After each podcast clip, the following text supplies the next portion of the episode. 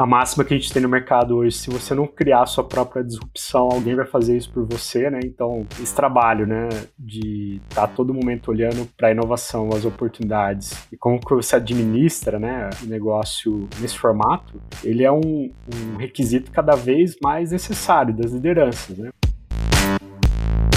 Sejam muito bem-vindos ao nosso quadro Simplificando. Meu nome é Julia Russo e para falar com a gente eu trouxe dois convidados. O Fábio Rosato, diretor executivo aqui da Sensidia, e a Flávia Carvalho, coach de líderes executivos, como convidada externa e muito especial. Sejam muito bem-vindos, convidados. Oi, Júlia. Oi, ouvintes. Quero primeiro aqui externar é, o prazer e a gratidão de estar aqui com vocês hoje para compartilhar um pouco né, do que a gente vai conversar. Meu nome é Flávia, eu sou coach de líderes executivos, como você apresentou, Júlia, e eu trabalho com desenvolvimento humano há 10 anos. Tenho visto bastante esse tema dentro das organizações, de um tempo para cá isso tem aumentado, e eu acho que vai ser um papo super legal aí que vai contribuir com todas as pessoas que nos ouvem. Oi, Jo. Oi, pessoal. É um prazer estar aqui no Simplificando para a gente ter esse bate-papo. Sou diretor executivo, como a Ju falou, da Sensidia, responsável por duas unidades de negócio aqui. Uma é a parte de consultoria nossa e a outra parte de indústrias, que eu acho que tem muito a ver com o tema aqui, liderança ambidestra. Espero poder contribuir com vocês, convidar todos a estar esse papo com a gente aqui, comigo, com a Flávia Caju. Muito legal, pessoal. Bom, um dos maiores equívocos das empresas e dos líderes é acreditar que ser uma referência hoje é o suficiente para garantir seu espaço no mercado para sempre. E é exatamente nesse contexto que nos deparamos com o conceito de ambidestria organizacional. Então, para a gente começar, eu queria ouvir um pouco de vocês, né? Como é que a gente define o que significa ambidestria? É, ambidestria ela é um termo utilizado para pessoas que têm habilidade em utilizar diferentes partes do corpo, né? como, por exemplo, o lado direito e o lado esquerdo. Eu consigo escrever com a mão direita, né, sou destra, ou canhota. Ao mesmo tempo, também pode ser uma atividade física, luta, futebol. A gente tem o Pelé, que é conhecido aí como rei do futebol, né, considerado ambidestro, então ele fazia muito bem aí gol com, com as, as duas pernas, os dois lados, né, então ambidestria é essa capacidade que a gente tem de, de utilizar, escovar os dentes, por exemplo, né, com a mão direita e às vezes fazer esse teste com a mão esquerda. Então, eu sou igualmente habilidoso fazendo esses dois movimentos. Legal, Fly. Quando a gente fala de ambidestria organizacional, né? Quando a gente traz isso para o âmbito das organizações, toda empresa ela tem algo que já está funcionando, os processos, o, um determinado negócio que tem um registro ali de como que isso funciona no dia a dia, né? Que a gente chama de operação, né? Então são os processos operacionais. Quando a gente leva isso para ambidestria, a gente está falando que ao mesmo tempo que eu estou operando aquele negócio, a gente precisa também ter a capacidade de, de inovar né, de pensar lá na frente como que você pode ter algo novo, ou para um movimento estratégico da própria companhia, ou até para um movimento do mercado, para onde ele está direcionando, né? E como que você administra algo que está operando ali no dia a dia e que precisa operar muito bem, com eficiência é, e cada vez mais eficiência, né? As melhorias ali daquele dia a dia, né? Que a gente chama de run, né? Que é a execução e também esse transforme, que é a transformação para algo novo que vai acontecer ali na frente. São coisas que rodam de forma completamente diferente, que requer métodos diferentes, que requer um modelo mental diferenciado, que vai se deparar com outros desafios um você sabe muito bem como é que funciona, que é a operação ali. A outra você não tem exatamente registro do que, que vai acontecer, de como que deve ser, né? Mas você precisa ter determinados comportamentos que te levam para aquele resultado futuro, né? Com um risco muito maior, obviamente, né? Várias questões estão, estão envolvidas nessa nova vertente, né? Como é que é a liderança mantém a vaca leiteira ali o dia a dia e, e, melhorando e como é que você administra algo novo ao mesmo tempo. E o paralelo que a Flávia trouxe do futebol é interessante porque a gente ouve falar muito, né? Ah, o tal jogador é ambidestro, né? Ele chuta com as duas pernas. Né? Tem gente que nasce com esse poder, né? De conseguir ter essa fluidez de fazer isso de forma espontânea, mas tem gente que consegue ter essa habilidade treinando. E aí, complementando o que o Fábio está falando, eu tenho um livro que eu gosto bastante, que é o Gestão do Amanhã, do Sandro Magaldi e Salib Neto, né? E ele fala do motor 1 e motor 2 de crescimento das empresas. E é exatamente isso. O motor 1 é o que eu faço hoje. Ao mesmo tempo que eu olho e melhoro os meus processos operacionais, eu desenvolvo o motor 2, que tem a ver com negócios futuros, para onde a empresa está caminhando, para onde as transformações estão caminhando, né? Quais são as possibilidades de negócio que eu tenho que eu não estou explorando, ou quais são as possíveis ameaças que estão por vir e eu ainda não estou com elas no meu radar.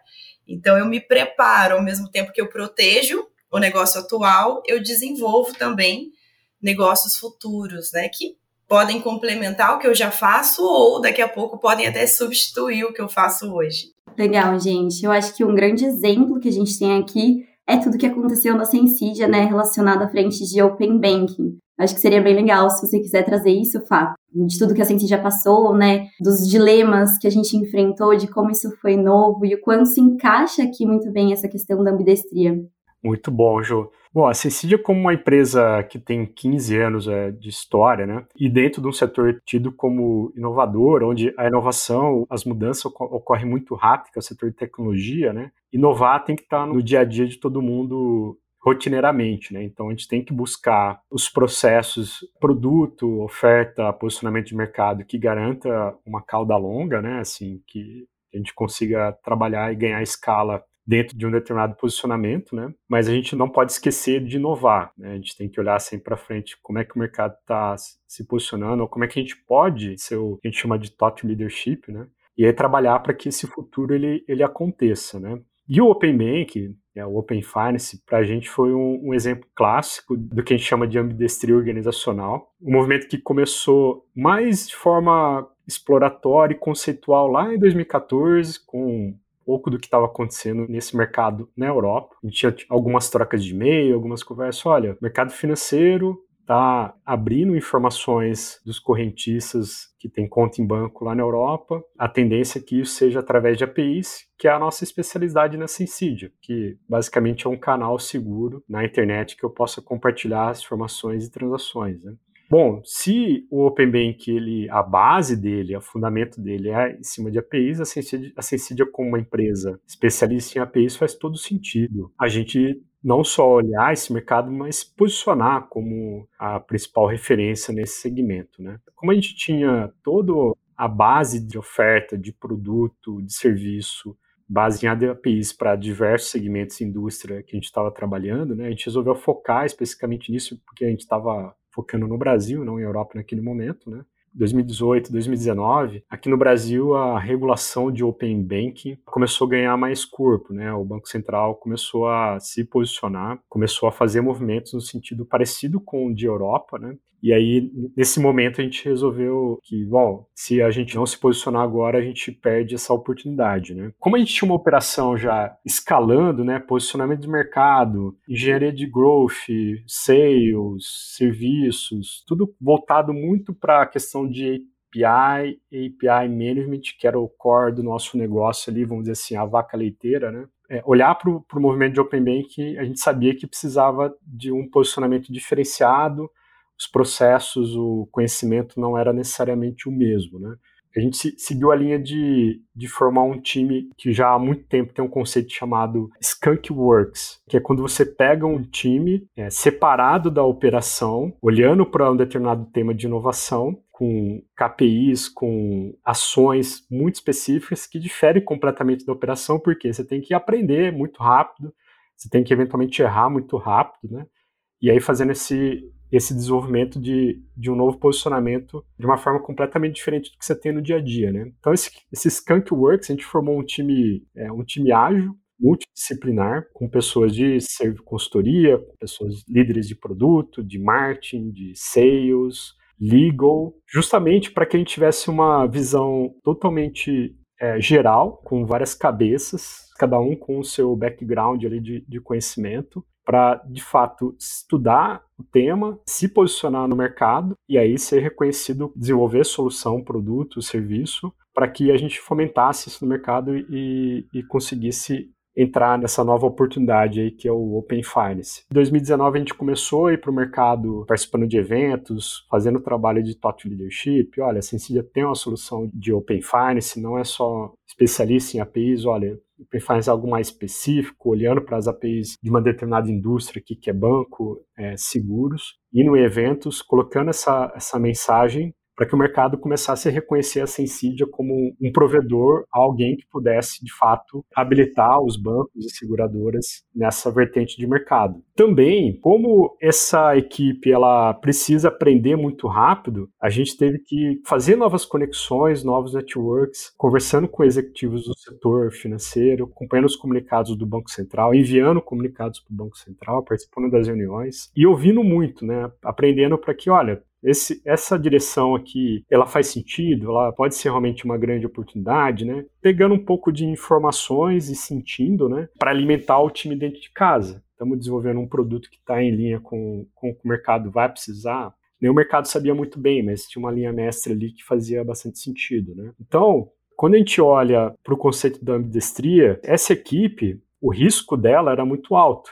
Então você trabalha normalmente para a operação com 80% de informações que você consegue ter. Se tomar uma decisão ali, a chance de acertar é grande, né? Quando você olha para a inovação, para esse time, o outro lado da com a perna esquerda, você tem muito menos informação, você precisa tomar decisões com muito menos propriedade, muitas vezes, né? Com risco muito maior. Então, o mais importante desse time que está inovando é ele agir rápido. Então, quando a gente foi para o mercado e a gente começou a conquistar os primeiros clientes, a gente começou a ver coisas que estavam funcionando muito bem, coisas que estavam dando fit com o mercado muito fortemente, mas tinha coisas que não estavam muito bem azeitadas. Então a gente precisava trazer para dentro de casa e do dia para a noite dar completamente. É, a oferta, o detalhe da oferta, é, se deparando com novas oportunidades com outros concorrentes, como é que se adapta para você ficar mais competitivo em relação àquele outro concorrente e etc, entendendo um pouquinho o movimento de mercado. Então esse time que está inovando, que está jogando com a perna esquerda,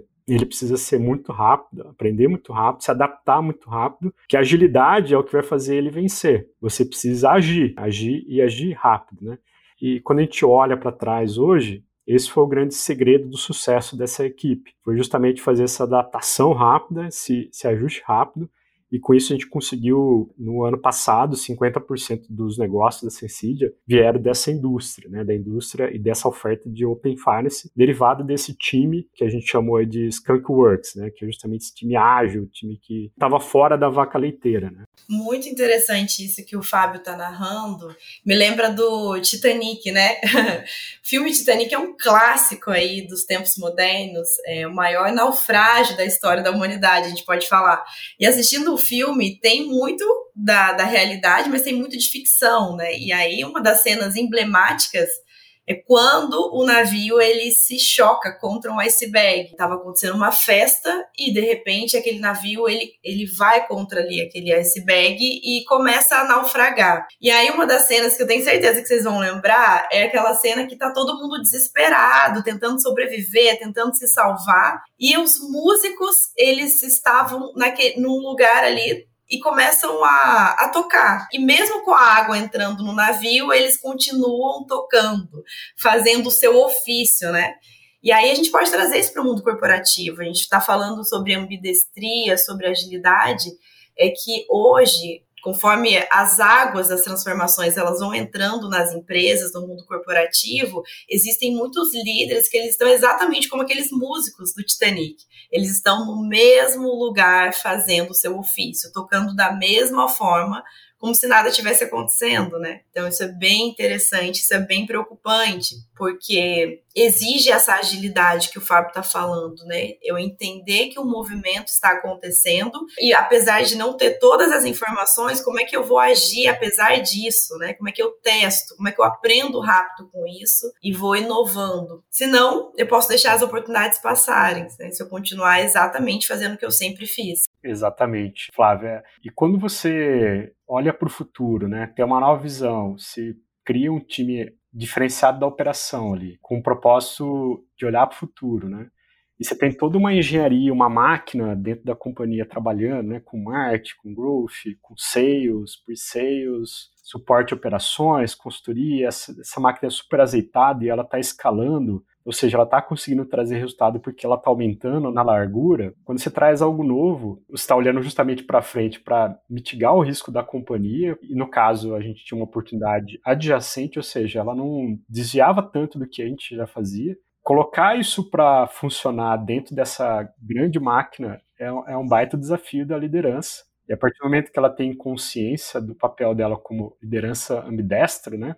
E confesso que em 2018 ali, quando a gente forjou esse time, eu não tinha conhecimento desse skill de liderança, né? Digamos que foi mais um, uma estratégia forjada por alguns outros insights, mas não pelo conceito de ambidestria, né? É, você se depara com um conjunto de desafios, né? Como administrar conflitos de algo novo que está conflitando com uma máquina que já está operando, né? Você tem que ter inteligência emocional ali para lidar com determinadas frustrações, coisas que estão muito enraizadas, né? Como por exemplo, ó, a gente está criando algo novo. E aí quando você olha para aquilo que está sendo criado dentro das discussões, as pessoas às vezes falam, bom, mas a gente não faz isso hoje, né?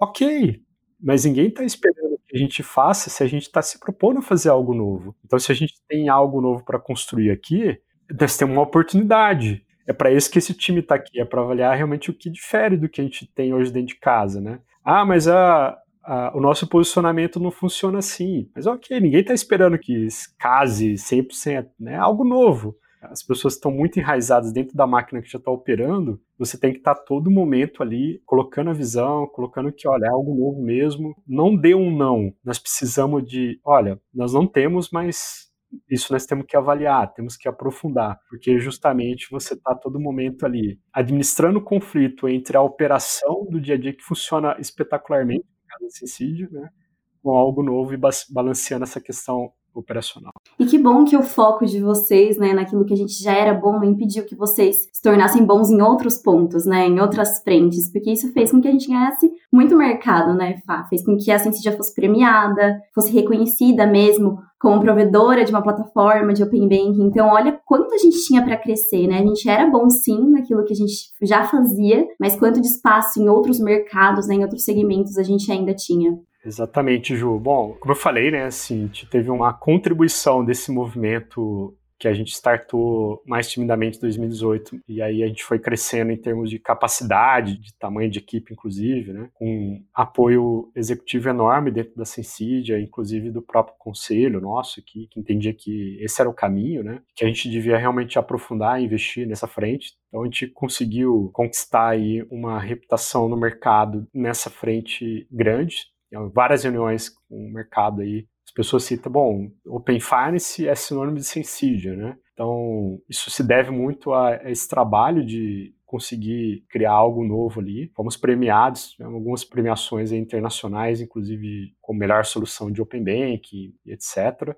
Isso está nos impulsionando para o nosso processo de globalização, né? Nossa saída para o mercado externo, esse posicionamento por indústria, não só para Open Bank, Open Finance, mas o conhecimento da indústria, né, do mercado financeiro, bancos, seguros e pagamentos, né, eles nos fortalece, né, de levar isso lá para outros mercados. E o que a gente está fazendo aqui no Brasil, apesar de a gente ter a referência de Europa, nosso escopo, nossa capacidade de inovação aqui no Brasil, ela está maior. Então, a gente fala de seguros, a gente está fazendo algo que só existe aqui no Brasil, que é o Open Insurance. Não tem referência no mundo, né? Então, todo mundo está olhando para muito que a gente está fazendo aqui e, de fato, a gente consegue aportar isso para o mercado externo. Então, essa ambidestria ela foi, foi bem frutífera para todos nós Sensid. Nossa, eu ficaria por horas ouvindo o Fábio falar como é, como é interessante, né? Como tudo isso tem acontecido. Me faz lembrar também do grande case da Netflix, né, em meados dos anos 2000, o carro-chefe deles era a entrega de DVDs via correio. E aí eles entenderam que eles estavam um passo ali de, de repente, declinar o negócio porque a tecnologia, o custo da tecnologia, o acesso à tecnologia começou a diminuir. Então as pessoas tiveram mais acesso ao streaming vídeo, né? E aí, ao mesmo tempo que eles mantiveram essa distribuição dos DVDs ali via correio, entendendo que isso a curto prazo era o que fazia o caixa da empresa, eles também colocaram uma equipe para olhar para isso, para a questão do streaming, vídeo e tudo mais que estava por vir. E eles mesmos, ao invés de esperar com que de repente a concorrência entendesse isso antes deles, né, e destruísse o negócio deles, eles, ao mesmo tempo que eles continuaram exatamente no que eles faziam, eles também desenvolveram uma nova frente, que hoje tomou totalmente o negócio, né? É, esse caso do Netflix ele é um caso emblemático, né? A máxima que a gente tem no mercado hoje, se você não criar sua própria disrupção, alguém vai fazer isso por você, né? Então, esse trabalho, né, de estar tá todo momento olhando para a inovação, as oportunidades e como que você administra, né, o negócio nesse formato, ele é um, um, requisito cada vez mais necessário das lideranças, né? Porque assim, a companhia ela é ambidestra, mas na companhia tem pessoas, tem líderes, né? Isso demanda muito mais a capacidade das lideranças de ter esse comportamento, né? Do que propriamente a companhia que é uma, uma coisa abstrata, né? Então esse skill, como eu falei lá, né, no, no futebol, quando criança eu jogava futebol e a gente treinava muito com as duas pernas lá, apesar de eu não ser o cara de chutar com a, com a perna esquerda, né? O mesmo vale para o líder dentro de uma organização. Apesar dele ter que operar ali o dia a dia, melhorar os processos e buscar eficiência, ter a capacidade de olhar para algo novo é o que dá para praticar, é o que dá para fazer. E aí tem alguns hacks que a gente aplicou aqui para poder fazer isso com, com o OpenAI. E até puxando esse gancho, né, do que o Fábio trouxe, eu acho que é legal a gente trazer aquele contexto também, né, de que as organizações elas podem ser ambidestras, mas como é que a gente divide isso, né? Quais são os tipos de ambidestria organizacional que existem? para que outras empresas também possam aplicar. Legal. Nós temos três tipos aí diferentes, né? A ambidestria estrutural, a cíclica e a simultânea. Na estrutural, eh, são duas equipes que atuam de forma separadas. Então, eu tenho uma equipe que atua exatamente no negócio hoje, em melhorias operacionais, do que está acontecendo hoje, e outra equipe separada, olhando para a inovação, olhando para oportunidades. Na ambidestria cíclica, é apenas uma equipe ela atua no presente, mas ela entra em alguns ciclos de inovação. Então, de março a, a junho, nós vamos olhar para a inovação, vamos olhar para o mercado, nós vamos visitar feiras, nós vamos estar em eventos do ecossistema que a gente pertence, para entender o que o mercado está falando. E depois a gente volta de novo, olha para o hoje, olha para aqui, e aí de novo a gente entra num outro ciclo de inovação. E a ambidestria simultânea é, uma mesma equipe, né? Que ao mesmo tempo ela atua na excelência dos processos que já existem, mas ela também olha para os processos de inovação. Então, isso acontece simultaneamente no dia a dia do trabalho. Legal, Flá, obrigada.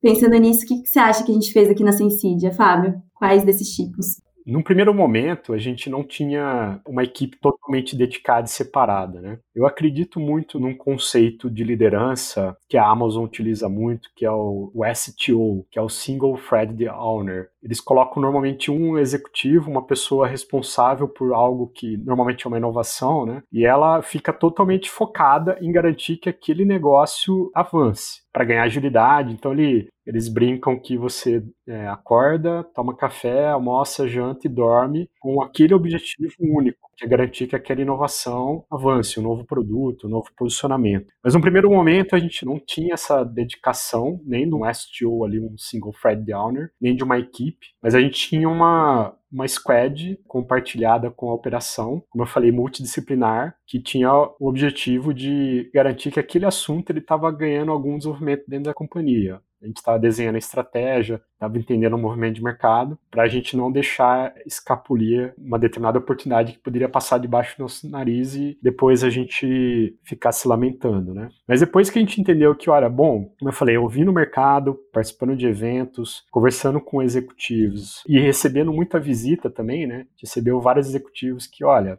acho que vocês têm que fazer isso. Clientes também dando os insights, né? A gente, bom, vamos apostar as fichas aqui por esse caminho, né? Aí a gente estabeleceu uma liderança, um STO, a Natália com o Single Thread Downer desse posicionamento, e aí um time dedicado para poder desenvolver toda a nossa solução, nosso posicionamento. Aos poucos a gente foi verticalizando, né? Marketing, growth, sales, pre-sales, pessoas dedicadas para essa oferta específica, né? E aí ganhando mais agilidade, dedicação e entendendo de forma mais precisa, sem precisar ficar compartilhando o tempo com a operação, né? E em contrapartida, né? A gente tinha uma operação importantíssima com os próprios desafios ali de crescimento, né? Porque, como eu falei, você está olhando muito mais em crescer a largura, né? Quando você tem algo que já está operando ali. Mas crescer na largura, dependendo do patamar que você quer crescer, também está em desafio de inovação. Como é que você tem novas lideranças ali que estão conseguindo avançar com a operação do dia a dia? Como é que você precisa inovar em relação a processos, o que você fazia antes? Normalmente não faz o mesmo efeito agora, né? Você tem uma quantidade de clientes maior, você tem clientes que agora que não é só no Brasil, são internacionais, como é que essa engrenagem funciona. Então, ali a operação, ela tem os desafios de inovação própria ali, né? Então, a gente, de alguma forma, também tinha essa preocupação, e dentro de um ambiente de pandemia, né, que, ou seja, com mais desafios ainda de como que essa operação, ela ocorre num ambiente totalmente diferenciado de negócio, né, e com taxas de crescimento e objetivos de crescimentos gigantes. Um ponto fundamental de que a gente teve a confiança de fazer esse movimento foi porque eu, particularmente, sempre tinha uma preocupação muito grande de preparar as, uh, os meus o meu time para fazer o que eu faço, de dar todos os subsídios, conhecimento, ferramenta e, e, condições de eles avançarem na carreira dele fazendo o que eu faço. Então todo o meu time ali, eu tenho o privilégio de ter pessoas é, comprometidas e que conseguiram estar junto com a Sensidia, né, para avançar. Porque independente de você estar tá inovando ou mantendo uma operação grande,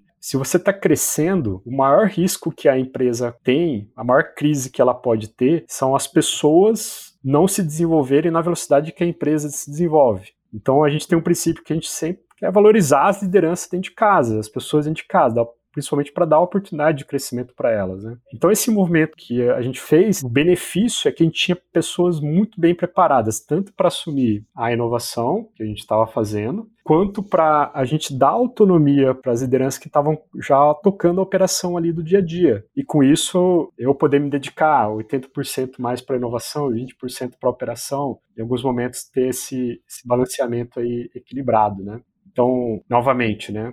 Ter as pessoas preparadas para assumirem mais do que elas estão fazendo hoje é o grande segredo. Né? A gente podia ir para o mercado, contratar executivo, mas a gente tinha as pessoas dentro de casa. A gente precisava fazer isso, então a gente conseguiu fazer isso mais rápido, né? com mais velocidade. E aí eu trago um ponto de vista aqui, que às vezes é um pouco polêmico, né? Às vezes eu acho que na prática a teoria às vezes acaba sendo outra em algumas empresas. Isso que o Fábio tá falando tem muito a ver com cultura, né? Eu vejo isso na Sensidia, né? Sou uma parceira aí, atendo alguns líderes desde 2020 e eu percebo que existe muito esse movimento em olhar para fora, olhar para o mercado, buscar novas práticas, buscar oportunidades, mas tem muitas empresas que são tradicionais e não existe espaço para isso. Eu lembro que lendo uma, uma reportagem na Harvard Business Review, uma consultora de negócios disse que há mais inovação no Vale do Silêncio do que no Vale do Silício. Então, tem muitos líderes que têm muitas ideias, só que às vezes isso não tem espaço, não dá vazão na empresa onde eles trabalham, né? Então, essa cultura de ter pessoas focadas para a inovação, ou fomentar essa inovação, é muito importante, é onde vai florescer de fato. E aí eu falo que, às vezes, na prática, a teoria é outra, porque a gente sabe que isso é importante, mas muitas vezes também não tem o tempo hábil que deveria ter para pensar sobre, né? Eu falo sobre intencionalidade. Nós precisamos ser intencionais nisso. Preciso dedicar tempo. Eu preciso. Eu lembro que tem uma diretora de uma empresa que eu atendia. Ela reservava na agenda dela um tempo bloqueado na agenda, é, onde ela escrevia gerar valor. Ela sabia que naquele horário, naquela semana, ela estaria pensando em como ela geraria mais valor para a empresa, para a cadeira que ela tinha, para o cargo que ela, que ela tem, né? Para a equipe. Então, se a gente não for intencional nisso, a rotina engole a gente no dia a dia, na operação, são reuniões, muitos afazeres, muitas atividades. Então, se eu não paro e não sou proposital, eu acabo não tendo esse tempo para pensar, né? Eu sempre falo que é, o dono de uma mecânica, enquanto ele está embaixo do carro apertando parafuso, ele não tem tempo de pensar estrategicamente no negócio dele. E aí eu sempre falo para os líderes: você é o dono dessa mecânica, você é o dono da sua cadeira, do seu cargo, da sua carreira. Enquanto você está no dia a dia só na operação, apertando parafuso, você não tem tempo de pensar estrategicamente. Então precisa desse momento onde alguém tire ele debaixo do carro, ou ele mesmo se tire de forma intencional e fala: deixa eu pensar, o que, que eu posso fazer de diferente, o que está acontecendo lá fora que eu não estou vendo. Senão, realmente, o dia a dia ele acaba sugando todo é, o seu tempo, né? Exatamente, Flávio, eu concordo. A operação, principalmente de uma operação que ela está crescendo, ou seja, ela está ampliando na largura, é muito fácil para a liderança ela ficar imersa dentro do dia a dia ali, né? E às vezes até mais é, confortável, né? É, mesmo que sejam problemas que são repentinos ali, mas ela tá tão acostumada a resolver os problemas, ah, traz mais um aqui, resolve, traz mais um, resolve, que para ela esse é o normal, essa é a zona de conforto ali, né? Então o líder tem um, um papel fundamental de tirar muitas vezes o pé, dar um, dois passos para trás, olhar e bom, eu estou tendo quatro, cinco problemas todo dia aqui de determinada natureza. Como é que a gente pode fazer para que esses problemas não aconteçam? É, inclusive isso, né? Como é que eu posso fazer? Olha, tem um, algo acontecendo no mercado aqui. Se eu continuar nessa, nessa tocada, eu vou as coisas não vão tão bem até o final do ano, né? Será que meus indicadores que eu desenhei lá para o final do ano a gente vai conseguir atingir nesse formato? Então é bem importante ter esse olhar como se fosse de fora, né? Mesmo estando imerso, mas dar aquela respirada, né? Olha, vamos fazer diferente, vamos olhar para uma outra perspectiva, né? Por isso que eu acho que é importante todo o líder ter o, o, seu mentor ali, alguém que ele possa ter um momento de conversa, porque esse mentor, inclusive, pode trazer esse olhar de algo que ele não esteja enxergando, né? E é realmente manter o seu olhar no agora, né? Para você fazer bem aquilo que você já faz, mas não perder o olhar do futuro, né? Do que vocês ainda podem fazer. Muito bom, gente. Falar que nem a Flávia, ficaria horas e horas escutando vocês falarem aqui, foi muito rico. Mas para a gente já caminhar para o final, eu queria que vocês deixassem alguma dica para quem está nos ouvindo aqui e quer se desenvolver né, nesse sentido de liderança ambidestra. É, certa vez perguntaram para Klaus Miller, um matemático alemão, quando é necessário mudar? E ele respondeu: antes que seja necessário. Então, a mudança ela precisa acontecer antes mesmo de você enxergar isso, né? Então, por isso que o líder ele precisa o tempo todo investir no desenvolvimento. Então, falando em desenvolvimento, a gente tem podcast, tem leitura. Esse livro que eu falei no começo, Gestão do Amanhã, ele fala exatamente sobre todos esses assuntos que a gente trouxe aqui. Ele traz cases aí, né? Por exemplo, como o da Kodak também, que foi um outro case que a gente entende que às vezes faltou essa ambidestria. Tem um podcast que eu gosto bastante, que é o The Shift. Eu sempre tô ali ouvindo semanalmente, eu acho que a gente se atualiza bastante, fica de olho, né? Então, se eu pudesse deixar indicações, seria esse livro de São da Manhã e o podcast The Shift. Eu tenho a seguinte filosofia. Você é o que você faz, não o que você tem intenção de fazer ou o que você está pensando em fazer, né? Então, eu acredito muito na excelência de execução. Não adianta nada você ter um líder que tem uma baita de uma visão, que tem, cara, se a gente for para lá, se a gente fizer isso, se a gente fizer aquilo e, e para ele fica por isso mesmo, né? Cara, como é que a gente transforma essa visão em de fato ação, que realmente transforme, né? Então, às vezes a gente fica pensando demais e age pouco. A gente não precisa fazer as coisas a esmo, que esse é um outro erro também, né? De às vezes executar demais, mas ser é, execuções a esmo, que é você desprende energia e sem pensar muito, né? Então, quando você está com uma operação grande, importante é, e às vezes crescendo, né? Como a gente falou, dá um dois passos para trás, tem um olhar como um todo, tenha lideranças preparadas para fazer melhor o que você faz hoje, né, para você precisar é, sair um pouco da operação, se dedicar muito mais para algo inovador. Você tem as pessoas que você confia ali que consiga seguir em frente, né? Eu particularmente tive esse privilégio de ter essas pessoas do meu lado ali para confiar e, e, operar a máquina que a gente estava a nossa vaca leiteira, né? E pessoas que estejam contigo para assumir o risco na, na inovação. Né? Toda vez que você vai gerar um movimento novo, dizem que você precisa ter um primeiro louco, né? Aquele que ergue a espada ou a bandeira e diz, ah, vamos fazer isso, né? Mas um, os estudos mostram que essa primeira pessoa é importante, mas a segunda pessoa que se junta com a primeira é tão importante quanto a primeira. Por quê? Quando os outros veem que tem um outro que se juntou, fala assim, opa, talvez eu tenha que me juntar também, né? Então você precisa ter esses aliados com você, ter essas pessoas que estejam dispostas a correr um, um risco ali para fazer algo inovador. E veja, são duas coisas completamente diferentes, né? Um você tem algo que está rodando, etc., tem um risco menor, né? Ou você está tomando um risco muito maior, né? Mas o bacana é essa construção de dois mundos ali, você garantir que isso esteja acontecendo. Mas só é possível se você tiver as pessoas diferenciadas ali contigo, né? Então, primeiro, pense menos e haja mais, né? É, vislumbre menos e tenha mais ação. Segundo, tenha pessoas preparadas para esse movimento contigo, né? Então, a formação de equipe, ela, mais do que nunca, ela é super importante. E veja, você não precisa, ah, vamos fazer um movimento de inovação, a partir de agora começar a preparar as pessoas. Não, você tem que preparar ela desde o dia zero. Pode ser que você não tenha nenhuma inovação nova para fazer agora, mas ela pode ser necessária daqui no dia seguinte, ou daqui uma semana, daqui dois meses. Então você tem que preparar isso até antes de ter qualquer ideia de inovação, de qualquer movimento diferenciado, né? É só benefício, né? Não tem prejuízo nenhum. Então, essas são as duas principais conselhos aí ou dicas.